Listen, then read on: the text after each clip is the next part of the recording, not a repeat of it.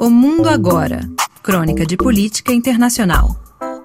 Flávio Aguiar. Desde domingo passado, 31 de outubro, até 12 de novembro, representantes de quase duas centenas de países, além de organizações sociais, estarão reunidos em Glasgow, na Escócia, para debater e, quem sabe, tomar decisões relevantes sobre o drama da mudança climática que ameaça o planeta com uma catástrofe irremediável. Esta é a 26 edição da Conferência da ONU sobre o tema, denominada de COP26. A meta é impedir que nas próximas décadas o aquecimento global passe de 1,5 grau e meio Celsius sobre a temperatura média da era pré-industrial. Como nas ocasiões anteriores, o maior desafio será superar diferenças e competições para sair da retórica em direção a ações concretas que diminuam as emissões nocivas, cujo grande vilão é o gás carbônico, CO2, de gases para a atmosfera. Há sinais promissores no horizonte. Depois de anos de negacionismo por parte do governo Trump, os Estados Unidos, sob a presidência do democrata Joe Biden, estão de volta ao debate sobre como enfrentar os problemas climáticos. Por sua vez, em que pese suas dissensões políticas internas, a União Europeia tem uma liderança de peso na questão. Trata-se do presidente francês Emmanuel Macron, que vem se engajando mais e mais no tema. E a China, por sua vez, dá sinais de querer um maior envolvimento na busca de soluções. Mas as dificuldades permanecem imensas.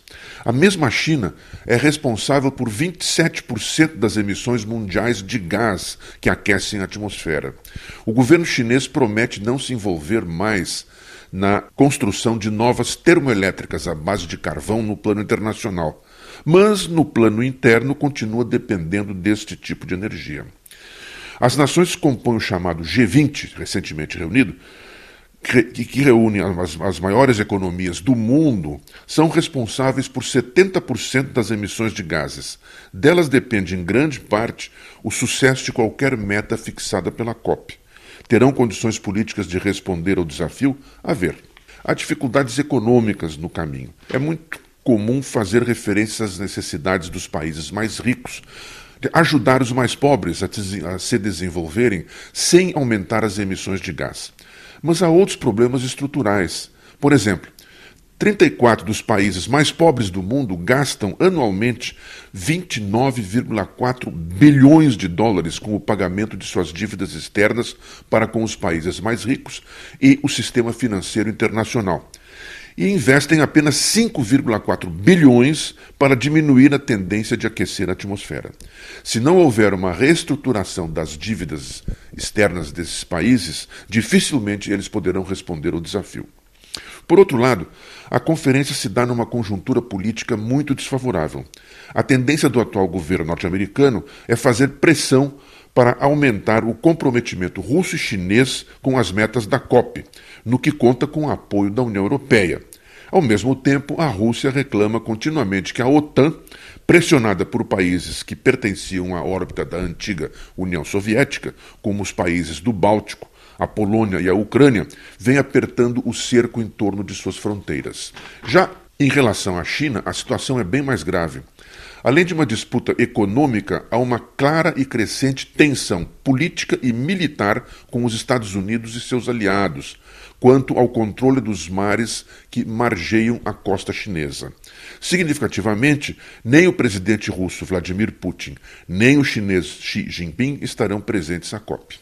E o Brasil? Bem, o Brasil já foi uma referência positiva mundial em relação ao tema.